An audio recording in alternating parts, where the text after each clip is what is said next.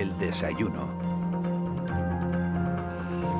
8 y 8 de la mañana de este jueves, 21 de enero, tiempo ya para nuestra entrevista del día, para compartir café con uno de los protagonistas directos de la actualidad. Hoy está con nosotros el portavoz de Unidas Podemos en el Parlamento de Canarias, Manuel Marrero.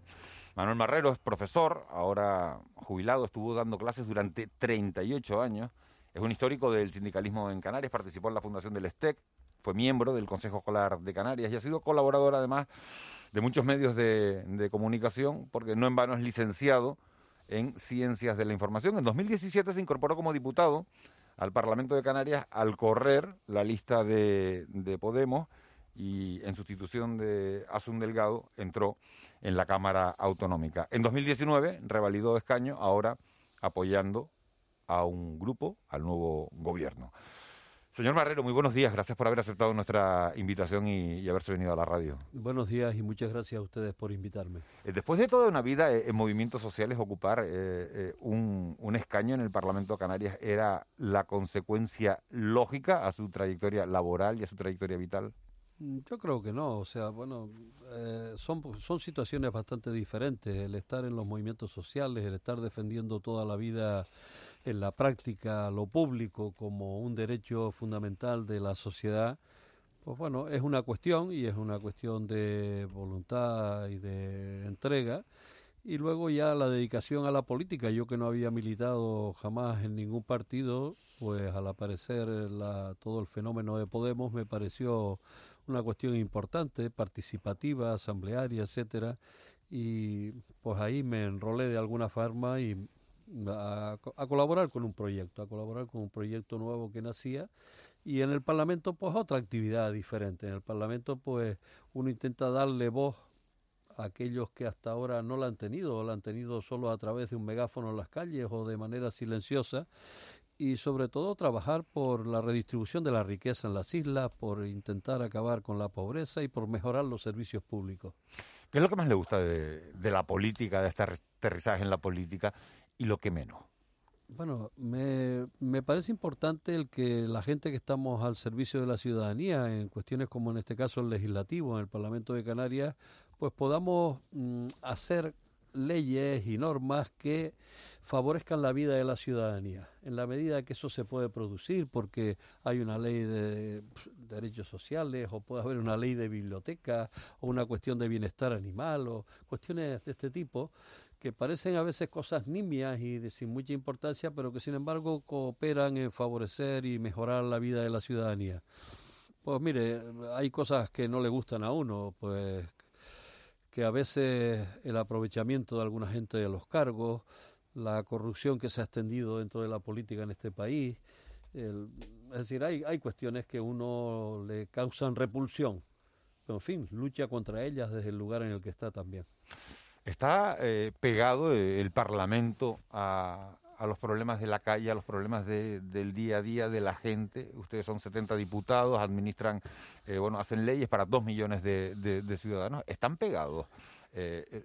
Sí, a veces, la, claro, la, uno a veces examina la actividad parlamentaria con desconocimiento cuando está fuera ahora que llevo ya pues dos años y pico dentro, eh, la constancia que tengo es que jamás me había reunido yo tanto con tanta gente. Es decir, y mira que llevo toda mi vida de que así en el carnet de identidad tenía que poner, aparte de dedicarme a la enseñanza... Pero dentro o fuera del Parlamento. De profesión, sus reuniones casi tenía uno que poner, ¿no?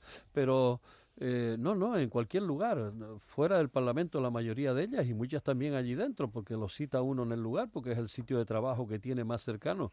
O sea, yo le digo que jamás me había reunido con tantos colectivos tan diferentes. Es decir, uno estaba más encorsetado dentro del campo de la enseñanza, del mundo laboral, del sindicalismo, de la renovación pedagógica, de alguna agrupación vecinal, etcétera pero aquí se reúne con uno con gente de todo tipo y ahora mismo con la cuestión de las telereuniones pues se ha favorecido mucho más también el, por la posibilidad de tener más al día que antes incluso. ¿Se trabaja más o se trabaja menos? Eh, para un diputado, para un parlamentario, cuando usted habla de tener tantas reuniones, de tener reuniones con colectivos, ahora que bueno que esos encuentros están limitados, pero se hacen telemáticamente. Eh, ¿Le dedica uno más tiempo? le dedica... Nosotros solemos tener la agenda bastante completa y, muchas más, ¿no? Es decir, yo nunca le digo que no jamás y cada persona o cada grupo colectivo que pide una reunión intento recibirlo cuanto antes, buscando las fórmulas y demás. A veces son ellos los que no les viene bien y se retrasan un poco, pero en general sí se trabaja y se trabaja muchísimo porque, bueno, está uno trabajando en distintas leyes a la vez, preparando sus propias iniciativas particulares, las del grupo, las que lleva con los demás grupos que apoyamos el gobierno. Así que tarea tenemos y suficiente, ¿no? Es decir, pero bueno, es una dedicación que a mí en este momento me resulta apasionante en el sentido de que creo que le puedo ser útil en la parte alícuota que me corresponde a los intereses de la ciudadanía. Decíamos que se incorporó usted al Parlamento de Canarias en, en 2017 y en este corto periodo de tiempo ha tenido usted, eh, bueno, eh, la oportunidad de ejercer dos labores distintas. Por un lado, eh, ejercer como oposición a un gobierno y en otra, formar parte de un grupo parlamentario que está en el gobierno, es decir, de defender la gestión de, un ejecutivo, que es más difícil, lo digo porque los gobiernos hacen cosas bien, pero también hacen cosas mal. Sí, bueno, vamos a ver, la, oposición si es constructiva y es responsable, lleva trabajo, y lleva eh, pues pues un montón de propuestas que hay que hacer en plan constructivo, etcétera, y el plan de control al gobierno, eso por una parte, y el conformar parte de un gobierno con cuatro partidos que nos tenemos que poner de acuerdo para llevar iniciativas, pues lleva también mucho diálogo, es decir, las cosas no se no vienen dadas así por las buenas, ni todos estamos uniformados detrás de alguno de ellos, es decir, dialogamos mucho, nos pasamos información, nos sentamos previamente muchas veces y muchas horas para plantear algunos proyectos de ley algunas cuestiones y en el proceso último que hemos tenido, por ejemplo, del, debate de los presupuestos generales de la comunidad autónoma, es lógico, hemos tenido un proceso largo de acordar enmiendas, de ver qué enmiendas de la oposición también eran asumibles y ha habido, yo creo que bastante diálogo y, y ejemplaridad en este caso, es decir, seriedad en el trabajo, que es lo que yo he encontrado dentro de la vida parlamentaria. ¿Cuáles son, eh, perdona Juan, solo, los principales problemas que a su juicio tiene Canarias en estos momentos? Eh, derivados, evidentemente, estamos viviendo una situación excepcional de pandemia, pero ahora mismo hay problemas, muchos problemas encima de la mesa. A su juicio, señor Marrero, ¿cuáles son los principales? Sí, hay algunos sobrevenidos y otros que ya teníamos anteriormente. El problema sobrevenido más importante, que yo creo que afecta a la totalidad del planeta, es esta pandemia que no la terminamos de doblegar y que de alguna manera pues sigue costando vidas y eso es muy doloroso y tremendamente así. Pero hay un segundo problema que yo lo considero fundamental, que en Canarias es la pobreza. Es decir, eh, en Canarias teníamos unos índices insoportables de pobreza antes de la pandemia y está claro que con la pérdida de puestos de trabajo, con el empobrecimiento, con la pérdida de trabajos que no estaban regularizados, etcétera, y que significaban pequeñas fuentes de ingresos para la gente, pues ha habido que buscar desde los gobiernos, por ejemplo, los ingresos canarios de emergencia, esas dos pagas que se han dado, etcétera. Es decir, que, que, y que son insuficientes, son absolutamente insuficientes para la gente, que lo está pasando muy mal. Es decir, eh, eh salud, pobreza y luego la cuestión también del trabajo, es decir, el que mucha de nuestra gente pues siga dependiendo de los ERTE y otros muchos ya hayan entrado en paro. Sobre las cifras de paro que ya teníamos, que eran las más altas casi del Estado español, yo creo que no auguran un buen futuro inmediato, es decir, tenemos mucho por delante que hacer y hay que aprovechar que el dinero que venga de la Unión Europea, el dinero que venga de los presupuestos generales del Estado y lo que se haya podido apañar de alguna forma para configurar unos presupuestos en Canarias sean útiles para la ciudadanía. Y eso exige que para que no haya fracaso tiene que haber más gente para gestionarlo. Y las administraciones públicas han sufrido una sangría de funcionariado durante los últimos años que ha traído consigo que podamos ser ineficaces ante el reto que tenemos. Lo que pasa, diputado, buenos días, es que ahora ustedes, Podemos me refiero, no están en eh, en, el escenario político para denunciarlo, sino para arreglarlo, ¿no? Eh. Eh, ¿Qué opina usted sobre las críticas que hay, sobre, las críticas que hay sobre la gestión de, Podemos en, digamos, en, la dirección de políticas sociales, tanto en Canarias como a escala estatal, ¿no? Donde también, pues bueno, sí, responsabilidades importantes en manos del, del vicepresidente segundo del gobierno. a escala estatal se ha producido algo que a lo mejor ha quedado pues un poco oculto tras la propia crisis y también por no haberse conseguido el éxito total en una cuestión fundamental que podía marcar esta legislatura, que es la aparición del derecho subjetivo de el ingreso mínimo vital. más que no éxito de fracaso hasta ahora. No, no, no, que este eh, hay, hay, que, hay que plantearlo en esos términos, efectivamente, que de momento la gestión se ha fracasado ahí.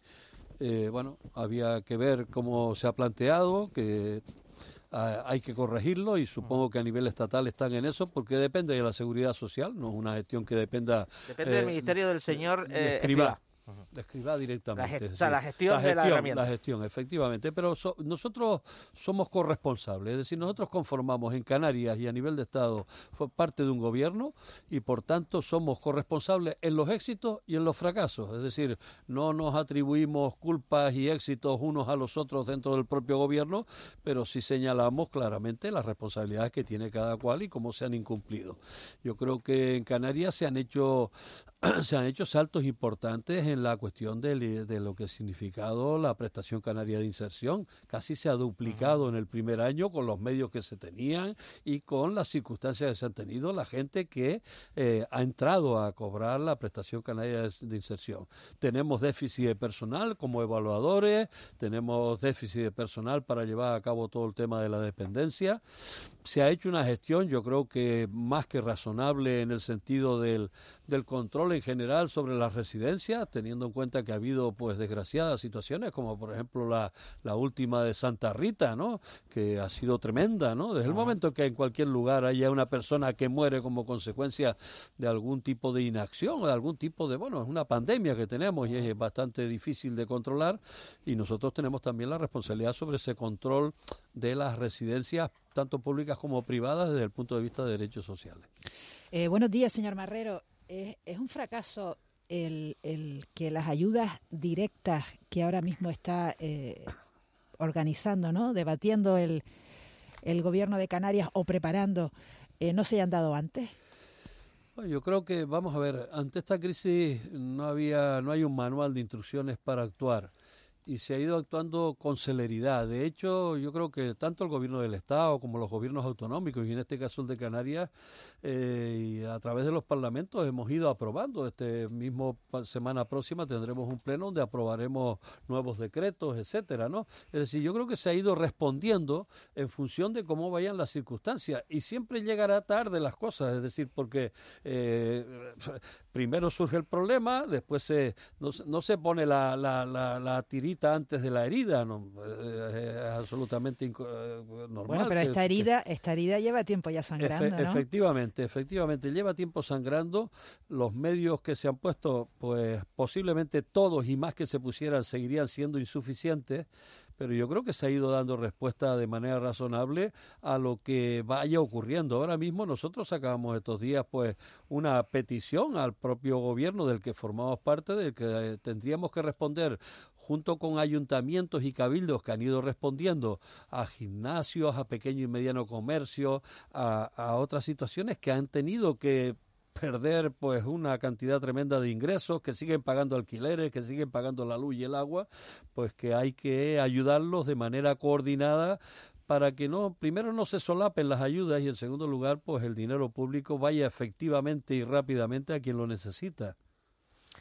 Eh, en el ámbito nacional, eh, la semana ha venido marcada en lo que respecta a, Podemos a, dos, dos, realidades. La primera, una de gestión exitosa, que es la prórroga de los, de los ERTE con un protagonismo pues destacado, inequívoco, desde hace meses, desde el inicio de la pandemia, de la ministra de Trabajo, su compañera de partido Yolanda Díaz, y la otra, las declaraciones de Pablo Iglesias sobre Puigdemont y su comparación con eh, los exiliados republicanos de la Guerra Civil Española. Eh, ¿Cómo es posible realizar esta comparación? Y es Yolanda Díaz al final el mejor exponente de Podemos en el gobierno español. Tenemos, tenemos gente bastante bien preparada, son gente joven y yo los valoro desde la distancia porque yo ya tengo 72 años. Entonces, eh, veo... Por eso puede decir usted lo que piensa. Pues, pues, bueno, a estas alturas de la vida, siempre lo he dicho, pero es que a estas alturas de la vida, ayer yo le respondí a un amigo que yo no tenía ni jefes, ni dioses, ni banderas, ni patrias prácticamente, en el sentido de que soy, me considero ciudadano universal y bastante libre y, y afortunadamente en el lugar que tengo de trabajo en el Parlamento como parlamentario, actúo con bastante libertad. Y eso lo tengo que decir también en esos términos, que eso exige muchísima más responsabilidad cuando uno actúa con toda esa libertad para no pisar los derechos e intereses del resto de la gente. Respecto a la, en el gobierno del Estado español hay varios ministros que yo creo que son eh, absolutamente solventes, ¿no? Desde el propio Castel al propio eh, Garzón o la ministra Yolanda Díaz en este caso, es decir, que ha demostrado durante este tiempo algo que parecía impensable, que era en esta situación poner de acuerdo a empresariado y sindicatos ¿eh? de manera continuada. Eh, está claro que de la necesidad surge la virtud y en este caso pues eh, Yolanda Díaz ha tenido el buen hacer como ministra porque conoce bastante bien el asunto, ha sido abogada laboralista, ha, estado en los movimientos sociales, cercana...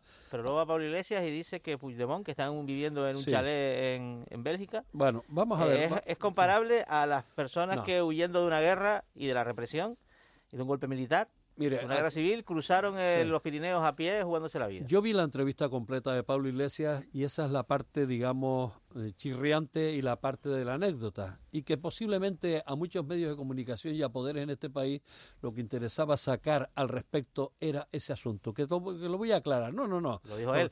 Sí, sí, efectivamente. Pero también dijo muchas otras cosas que no se ha hecho eco prácticamente nadie porque posiblemente no interesaba.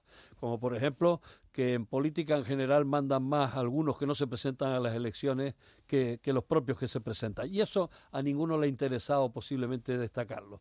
Pero mire, yo he trabajado mucho en la cuestión de memoria histórica y de hecho en el Parlamento, en la ley de memoria histórica, trabajé también.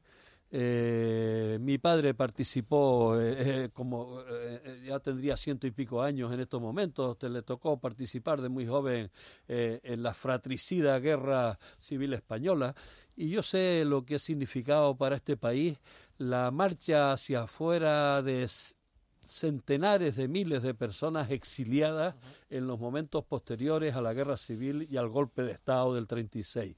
Por tanto, esa es una cuestión que está ahí, que efectivamente la defensa de Pablo Iglesias sobre el sector independentista y su relación de nexo con el gobierno, que de hecho algunos sectores de estos están apoyando en los presupuestos, a veces le, ha planteado pues el que haga este tipo de declaraciones sin llegar a la matización. Yo creo que lo que le faltó a esta declaración era una matización. Pero no, es la matización, no son señor comparables. es que él dijo, se lo voy a decir muy claramente. Él hace el matiz, pero diciendo, se lo voy a decir muy claramente.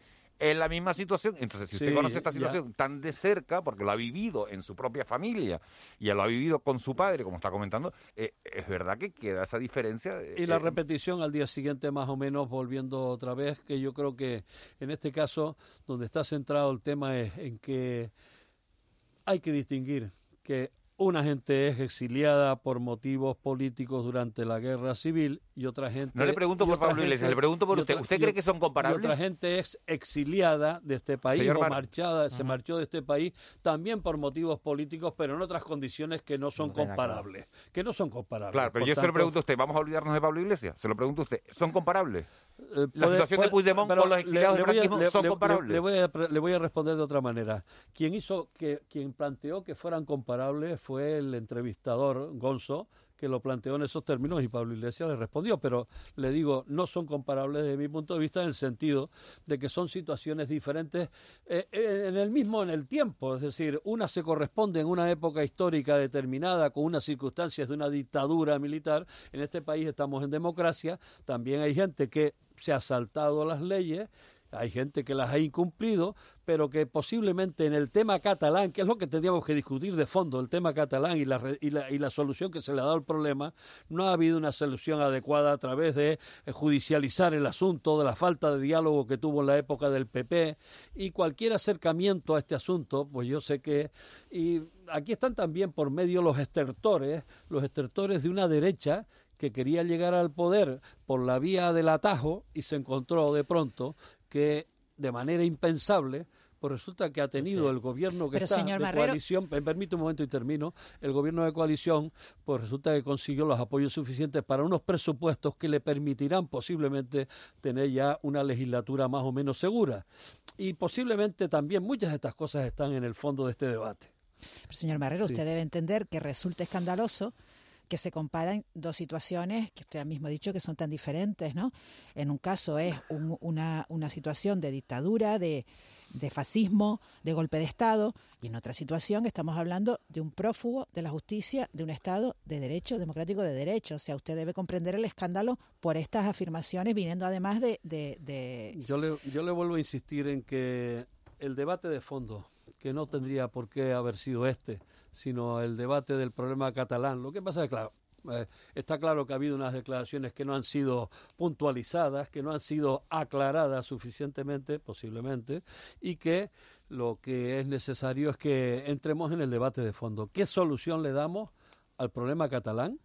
¿Qué, qué controversia ha habido entre los jueces españoles y la justicia europea respecto a un mismo problema, cómo se ha ido solventando, es decir, con esas contradicciones que tenemos encima de la mesa hoy en día, y qué problemas hay cuando hay por medio unas elecciones catalanas que, que no sabemos si se van a hacer el 14 de febrero o van a quedarse para, para mayo.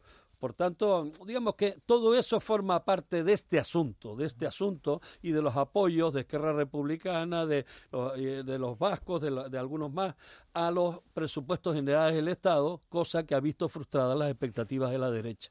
¿Trata bien el gobierno de España a Canarias? Se lo digo por el tema migratorio, sobre todo, porque siguen llegando eh, cayucos. Eh, el señor Escribá eh, bueno, usted fue bastante crítico con la, llegó a pedir la dimisión del ministro, de José Luis Escribá. Han pasado cinco meses desde aquel fatídico mes de septiembre en el que, bueno, se hizo un punto de inflexión y empezaron a, empezamos a notar el flujo constante de, de cayuco hacia este archipiélago. La comisaria europea, Johansson, ha dicho que la situación de Canarias es gravísima. ¿Es usted partidario de las derivaciones, señor Marrero? Eh, vamos a ver, eh, fue a Marlasca quienes... Ay, perdón, perdón, perdón, tiene usted razón, eh, grande Marlasca, Pero, pero bueno, de todas maneras, el asunto, el asunto de la migración es un problema que yo creo que la Unión Europea no lo ha eh, logrado resolver adecuadamente, adecuadamente tanto para los intereses de la Unión Europea como para lo que significa emigración en tanto que derechos humanos es decir, y no la ha sabido resolver adecuadamente porque, bueno, han ido dando tumbos. Alemania en un principio abrió sus puertas, o los países de, la zona eh, que, entraron casi al final en la Unión Europea, ¿no? Pues eh, han cerrado sus fronteras, en otro lugar, en otro momento se le ha pagado para que sirvan de guardianes a los del ¿Es partidario usted de las derivaciones? Sí, sí, soy absolutamente partidario de que la Unión Europea en su conjunto y el Estado español también internamente tiene que cooperar de manera solidaria en que cuando en un lugar de toda la frontera sur de la Unión Europea es donde están llegando la inmigración, como en otros momentos llegó al sur de Italia o al sur de Grecia, pues en estos momentos. ¿Y por qué no, lo piden, y por, qué no lo piden con más contundencia? Porque se están frenando. No, yo creo que se ha pedido, se está pidiendo con contundencia. El problema, el problema está en que eh, da la sensación de que la Unión Europea, bueno, la sensación no es una realidad, no tiene una política común de los distintos países respecto a este tema. y en el Estado español, en el Estado español ha habido errores de pero el otro día 25 migrantes cogieron un avión de Gran Canaria a Fuerteventura con, su, eh, pasaporte. Pueden hacerlo. Pueden hacerlo. Pero cuando subieron en el avión de Fuerteventura a Barcelona, la policía les pidió el pasaporte. Les presentaron el pasaporte. Y le dijo que no podían viajar porque no tenían sello de entrada. Claro, cuando tú te bajas de un cayuco nadie te pone el sello de entrada. Entonces, se está frenando la derivación.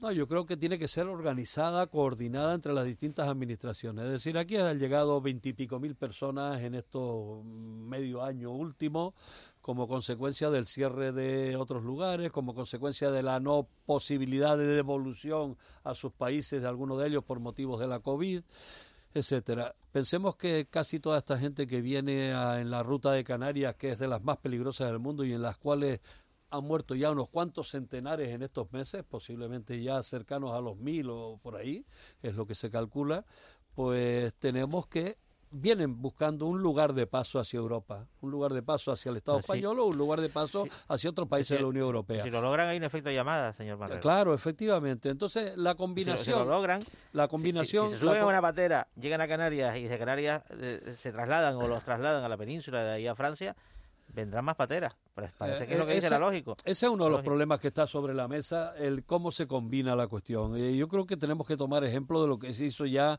en 2003-2006 de manera especial, donde se retomaron y se tomaron una serie de convenios de colaboración, de cooperación con los países emisores de inmigrantes desde el continente africano. Y esos convenios de colaboración no es solo ir la ministra de turno al lugar, sino aparte de firmar un convenio hay que dotarlo de medios hay que dotarlo de medios y después mantenerlo en el tiempo, porque la gente que emigra no emigra eh, y se monta en un cayuco jugándose la vida por gusto, ¿no? Yo estos días veía uno esa imagen de, de esa familia, ¿no? Donde una niña de un niño de nueve años hay que arrojarlo al mar una vez muerto delante de su propia madre y de su hermano de doce años y es terrible, ¿no? Y uno dice, ante esas situaciones tenemos que actuar de manera solidaria, de manera contundente, de manera especial en origen con colaboración entre países. Pero, señor Marrero, eh, eh, de manera permanente, eh, organizaciones no gubernamentales, abogados, incluso el juez responsable denuncian que se vulneran los derechos de las personas que ya están aquí. ¿cómo, y, y, esto está sucediendo de manera permanente durante, los, durante meses, semanas y, no se hace nada, ¿no? No, no, no, se, no se pone solución a esto. Efectivamente, ha sido, una, ha sido una vergüenza, por ejemplo, el hacinamiento de personas durante semanas en lo que ha sido el muelle de Arguineguín, por ejemplo, o la falta de medios para situarlo. Afortunadamente, teníamos hoteles vacíos que dieron lugar a que, de acuerdo con el empresariado, de manera especial se pudieran poner durante un tiempo y acoger en estos lugares a esta gente para que se les trate con dignidad tiene que haber centros de acogida de inmigrantes que no ah. son centros de internamiento de inmigrantes, tiene que haber centros de acogida, tiene que haber eh, derivaciones hacia la Unión Europea y hacia el Estado español, tiene que haber devoluciones cuando las tenga que haber también. ¿Por qué no dejan entrar, señor Marrero, en Barranco Seco? ¿Por qué no dejaron entrar pues en Barranco Se pide tanta transparencia y, y, se dicen los abogados que están yendo cada dos por tres a Barranco Seco. No se cumplen las condiciones mínimas eh, humanitarias. Y se pide entrar, piden los abogados entrar y les dicen que no. Pues eso, como usted sabe bien, toda el cuestión migratoria depende del gobierno del Estado. que Por eso le preguntaba antes si el gobierno del Estado está tratando bien a Canarias. Parte, yo creo que en este caso el gobierno del Estado aquí en Canarias tiene que actuar en esos casos como el de Barranco Seco con mayor transparencia, es decir, simplemente y tener las condiciones adecuadas para que si hay que hacer una denuncia por la situación que hay, las denuncias siempre sirven para mejorar.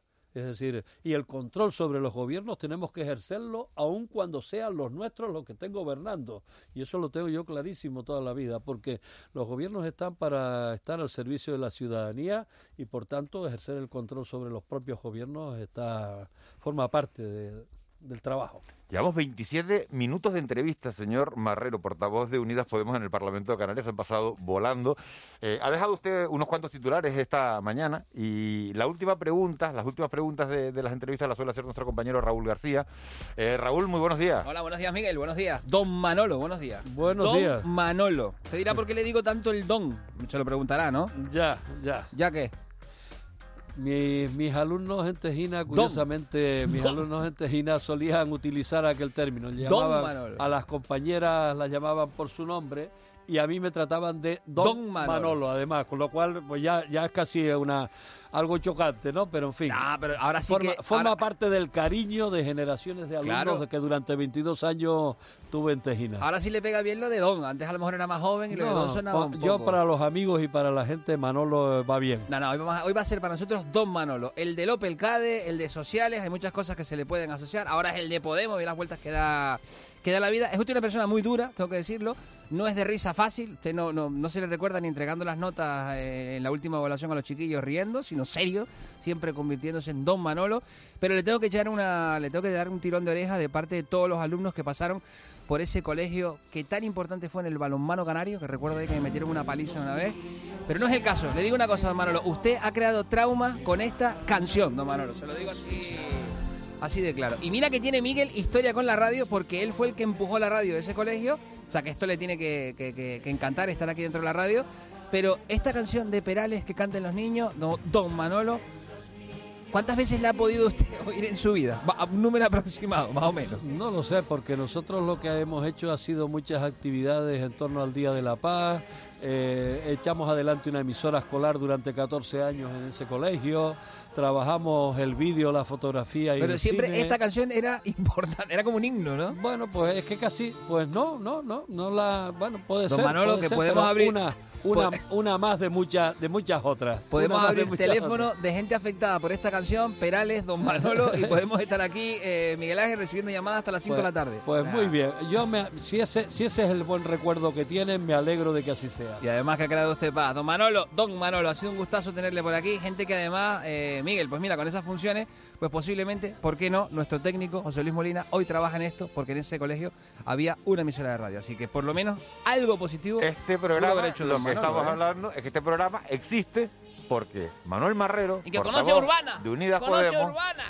Eh, puso en marcha una radio en Tejina las vueltas que da la vida. 106.5, en FM 106.5. Eso es competencia para nosotros ahora, don Manolo. Una, vale, emisora, una emisora de cuatro, una emisora de cuatro vatios. Imagínate tú que aquello daba para lo que daba. Pero Tejina tiene una gran tradición radiofónica. Sí, ¿eh? sí. Allí participaron todos los niños y niñas del colegio. Llegaba la dulcería, la, emisión, pero es verdad que era una cosa que, creó mucha mucha pasión. En Tejina hay mucho amor, no solo por la música, mucho músico ahí, eh, y además por la radio. Eh. O sea que, don Manolo, gracias por haber contribuido en la educación de esos muchos jóvenes jóvenes de Tejina y que haya usted dado también pues un día al más a la, radio. No lo vuelve a repetir más, don Manolo. ¿eh? Eso es como estar en Antena 3 y decir, pongan ahora Telecinco. Cuidado con lo que hace, don Manolo. ¿eh? Que si la gente en La Graciosa quiere poner Radio Tejina, que la ponga. Y si la gente en Santa Cruz de la Palma lo quiere poner, la gente tiene que ser libre para elegir, Raúl. Sí, señor. Y además, a Urbana la conoce él. ¿A Urbana también? ¿A la madre de Molina? Efectivamente, claro. A hablar, ¿cómo va mi hijo? ¿Cómo van las cosas? Pues bueno, el chiquillo no va a dar para nada, ¿eh? Pues mira dónde está don Manolo. Aquí lo tenemos. Hasta luego. Un abrazo, gracias, ¿eh? Feliz mañana. Un, abrazo. Manuel Marrero, portavoz de Unidas Podemos en el Parlamento Canares. Muchísimas gracias por haber compartido este tiempo de radio con nosotros, por habernos dado su visión de, la realidad, de la situación de Canarias y de la situación de, de España. Gracias a ustedes por invitarme. Buen día. 8 y 40. Molina, lo de Tejina, claro, en Tejina lo hacen de otra manera. Nos vamos con la, con la tertulia, con tiempo de mentidero.